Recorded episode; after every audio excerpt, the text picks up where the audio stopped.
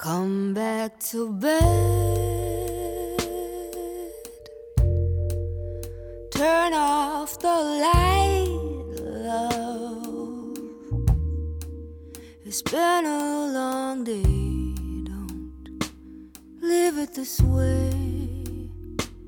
Not this way. Don't say a word. 大家好，欢迎收听今天的 Ten Sounds Live，我是阿诺。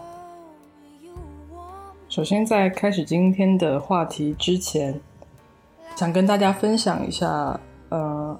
，Ten Sounds 的一个升级，就是从这一期开始，我们有了新的麦克风和新的后期的剪辑流程，所以应该来说，这期之后的节目都会，嗯、比往期的质量从音质上有了一个比较大的提升。我希望以后会有更多像这样子的升级，可以给大家带来更好的一个听觉上面的感受。好，那我们现在就来开始说一说我们这一期的主题吧。其实这一期的主题又想聊又不想聊。这一期我想跟大家分享的是关于情绪的话题。然后我在听众群和我自己的朋友圈都征集了一些关于情绪的困惑。然后，嗯，大部分的困惑都是围绕着如何处理自己的情绪，跟如何处理他人的情绪，以避免自己受到过多的影响，等等等等的。就是这个感觉大家都会有。然后我也去参考了一些书籍，从心理学的方面和从从生物学的方面去探索了一下为什么会这样。但是这样讲嘛，有点无聊，而且我不太喜欢去重复别人的表达，就是我不太想教大家要怎么样去控制自己的情绪，或者说控制住自己一时的情绪。所以今天的节目可能不会非常系统的告诉大家你要怎么样去处理情绪，大概是会聊一聊我们应该怎么样去看待我们自己的情绪跟他人的情绪。其实很常见的是，在现实生活中，我们常常会呈现一种两极的状态。就比如说一个比较敏感的人，或者是一个共情能力比较强的人，他会被他很容易被他原来没有的情绪带着走。比如他在工作场合的时候，他可能碰到一个情绪化的同事，然后同事带着情绪工作，同事表现得很愤怒，他也会表现得很愤怒，因为他觉得你不好好说话。然后他很明显的能够感觉到这种这种情绪，或者是有朋友来找他倾诉一些情感上的问题，或者是向他倾吐了一些悲伤的情绪，他可能会被那个悲伤的情绪所感染，而失去了理性的判断。这个时候，我根据我的观察，很多人都会选择屏蔽掉一些情绪。所以逐渐的，他好像越来越变成一个冷血的人，他的情绪没有很大的波动，因为他屏蔽了许多对外界的感受。其实这样是一种非常极端的处理方式，因为你害怕被情绪影响，而去让自己对周遭的事情没有感知，其实是因小失大的一个做法。但为什么大家会这么做呢？是因为大家懒。当然，有一些鸡汤他们会说，呃，在情绪来的时候，你要怎么样的去压抑自己的情绪，让你自己可以静下心来，让你自己不要发脾气，或者让你自己不要感感觉到悲伤，让你自己不要矫情。但是，情绪管理并不是一件通过一时的控制就能达到的事情。我觉得有一些人他在共情过度的时候，他在被情绪影响了之后，他可能是有感觉的，但是他那一下他控制不了，他就觉得可能我是没有办法控制住自己的脾气的，可能我就是一个很糟糕的脾气很差的人，所以我选择去做一个冷血的人，以保证我周围的人不会受到过多的伤害。当然。这是一个方法，但是这不是一个一劳永逸的方法，因为情绪是没有办法从根本上被压抑的。如果你走向冷血，你就很容易走向异化。异化就是你已经不像一个人了，你像一个机器人。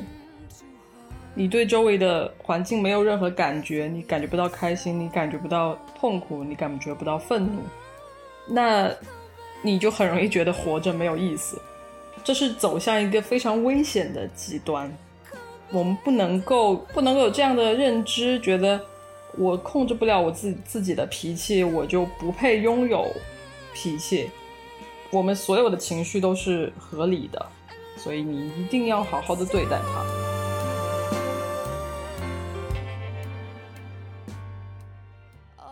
那我们要怎么样的去？做好这个情绪管理呢？啊，其实我很不爱用情绪管理这个词，但是我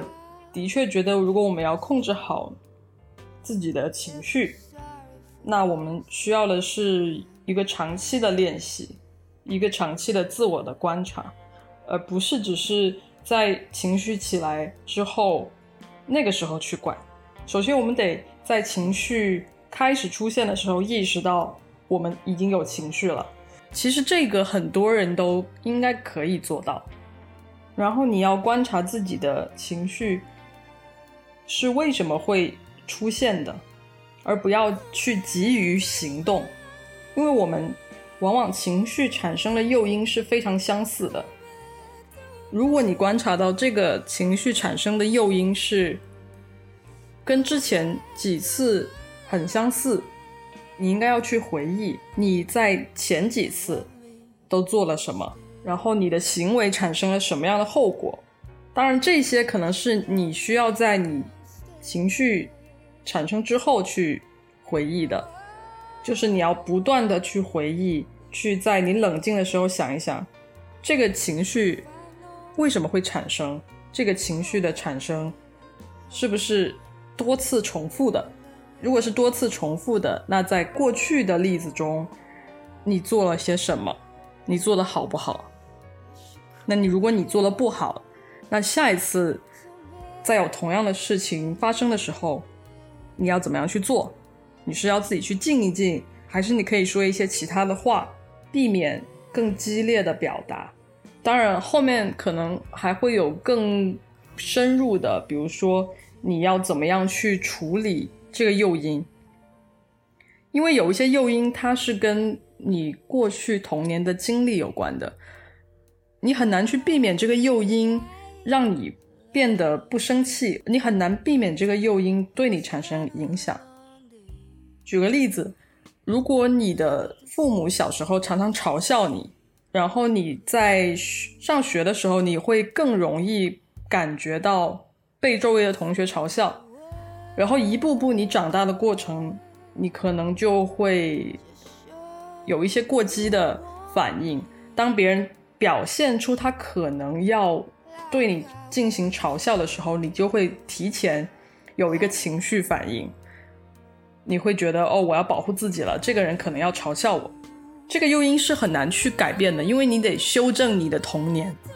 这个还挺难的。这个可能要通过心理干预。但是，如果是只是日常生活中，你可以通过一些心理暗示，去达到去降低这个情绪产生的影响。所以，你要不断的去回忆自己过去可能一些不好的情绪体验，别人对你说了什么的时候，他可能并不是那个意思，他可能是其他的意思，但是你因为你的过激的情绪反应而误解了他人，得到了一些不好的后果。那这些后果是可以避免的，就这样一步一步观察、反思、回忆，慢慢的做到你对你自己的情绪有一定的了解。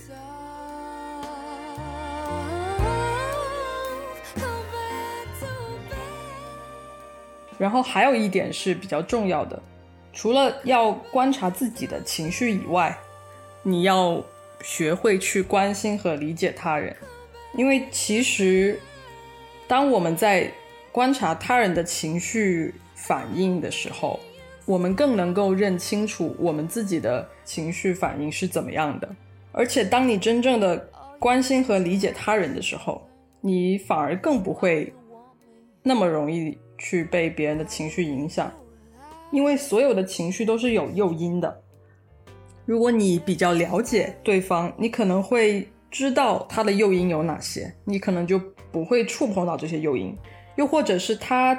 在有情绪的时候，你可以理解他，你可以知道哦，刚才可能是哪个诱因出现了，所以他会有这么强烈的反应。所以不要觉得说别人的情绪就是不合理的。因为没有情绪是不合理的，只是他他的表达方式，他的表现形式可能是不合理的。那这个时候你大可以去提醒他，因为他可能不自知，然后你又可以通过他的一些行为去反观自己是否有这样同样的情况发生，你是否也对别人造成了一些困扰？因为没有人愿意去当一个情绪化的讨人厌的人。只有互相彼此的理解，才能够让这种情绪化的过激的反应得到缓解。当我们在面对一个他人的突如其来的不好的情绪的时候，不要有那种“哦，他为什么突然那么愤怒、那么生气，不好好说话”，或者是“他为什么突然就不开心了，又不开心了，好矫情”的这种心理。如果你觉得他影响到了你，你就去问一问他哦，发生了什么？你需不需要帮助？其实，如果你问了你需不需要帮助这句话，他就会去反思自己刚才的行为了。所以，大家大可不必用一个比较对立的方式去面对情绪。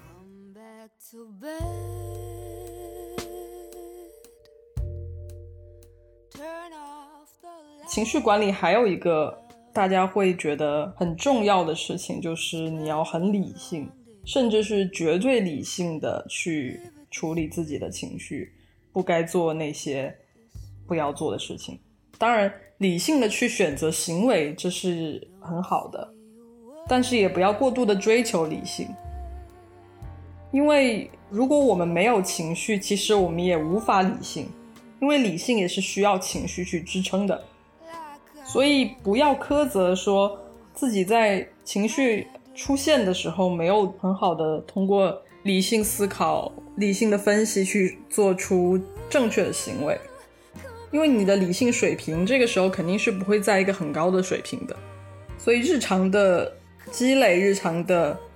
思考、日常的训练就非常重要，而不是只是在一时的逼迫自己理性，就是没有办法做到的事情。在面对情绪的时候，不管是对他人也好，对自己也好，都要相对宽容一些，因为出现情绪是正常的。你要去解决的就是你要怎么样去表达，怎么样正确的表达，或者正确的去处置这个已经产生的情绪。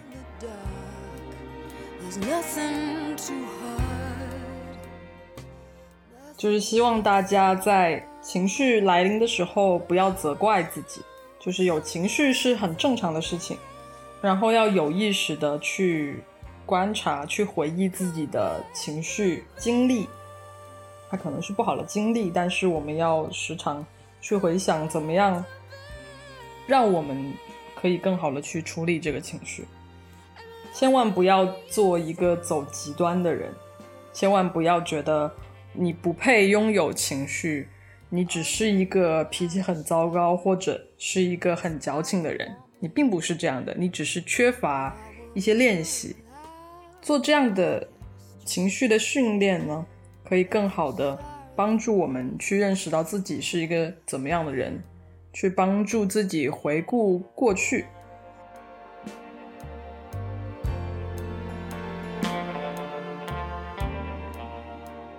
希望大家在听完这一期节目之后，都能做一个情绪稳定的成年人，并且都能够做一个温暖的、情绪稳定的成年人。今天的节目就到这里了，我们下期再见，拜拜。